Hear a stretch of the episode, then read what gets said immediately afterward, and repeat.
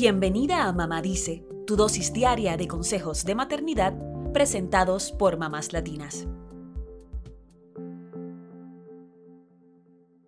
¿Es posible viajar en el tiempo? Por siglos, matemáticos, científicos y miles de expertos han debatido la respuesta a esta pregunta. Incluso el físico británico Stephen Hawking organizó una fiesta en el 2009 especialmente para viajeros en el tiempo. Fue en un elegante salón de la Universidad de Cambridge en el Reino Unido, decorado con globos, aperitivos y champán. Hawking no envió la invitación hasta que la fiesta culminó. Estuvo esperando toda la noche, pero ¿sabes qué? Nadie llegó.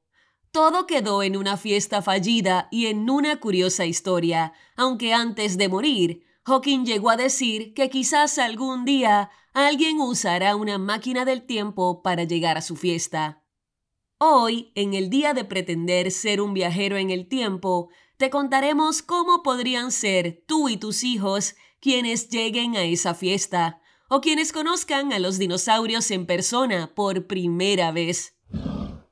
Quizá la máquina del tiempo siempre estuvo en tu casa y no te diste cuenta, pero ahora la descubrirás.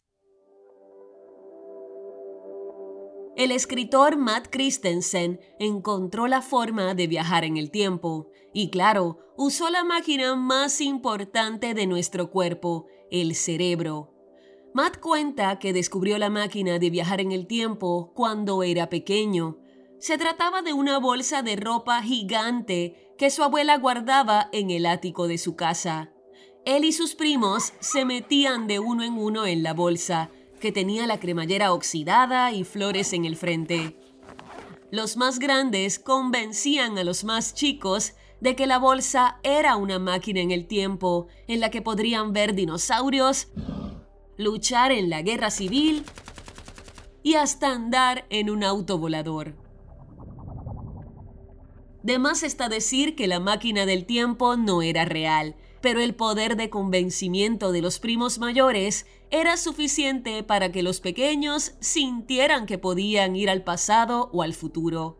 Así que te contamos qué necesitas para llevar a cabo este juego con tus hijos. Lo primero que necesitas es algo que simule la máquina en el tiempo. No tiene que ser necesariamente una bolsa, Puede ser una caja, el armario o simplemente basta con cerrar los ojos. También necesitarás conocer muchos detalles de la época a la que viajarás. Ya sabes, nada que Wikipedia no pueda resolver en unos minutos. El juego podría durar media hora o más, dependiendo de cuánta energía le pongan. Los niños no gastarán su energía física, pero sí necesitarán mucha energía mental para que funcione. Para comenzar, debes convencer a tus hijos de que tienes una máquina del tiempo. Pero en serio, tienes que ser muy convincente para que los niños se lo crean, o al menos se sumen al juego. Diles que nadie en el país sabe que esa máquina existe, que es un secreto muy bien guardado y que ellos podrían conocerla solo si prometen no contarle a nadie. Háblales de cómo funciona la máquina. Sienta a un niño en ella, pídele que cierre los ojos o véndaselos y haz ruidos electrónicos, así como un poco de movimiento, para que el niño sienta que el viaje está por comenzar. Bip, blip, boop, brrr. Cuando la máquina se detenga, dile que abra los ojos y aparecerá en cualquier periodo que haya imaginado. ¿Cómo hacer que se sienta como un viaje en el tiempo? Pídele que describa lo que ve y hazle preguntas. No tienes que saber las respuestas, la idea es ir describiendo en voz alta el lugar y lo que podría pasar. También puedes pedirle que dibujen lo que ven para describir el viaje en el tiempo. Incluso pueden disfrazarse con cualquier cosa que tengan en casa para entrar en acción.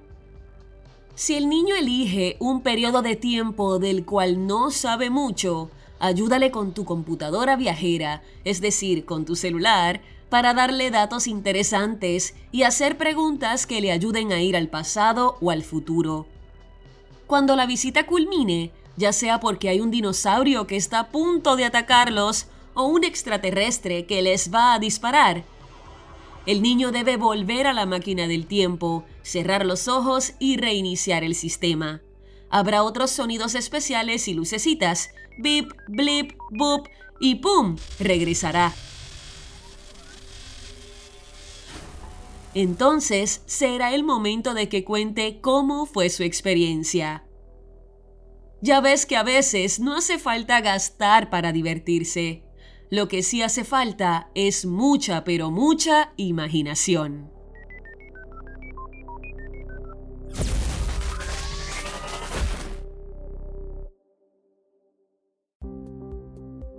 Eso es todo por hoy. Acompáñanos mañana con más consejitos aquí en Mamá Dice y síguenos en mamáslatinas.com, Mamás Latinas en Instagram y Facebook y Mamás Latinas USA en Twitter.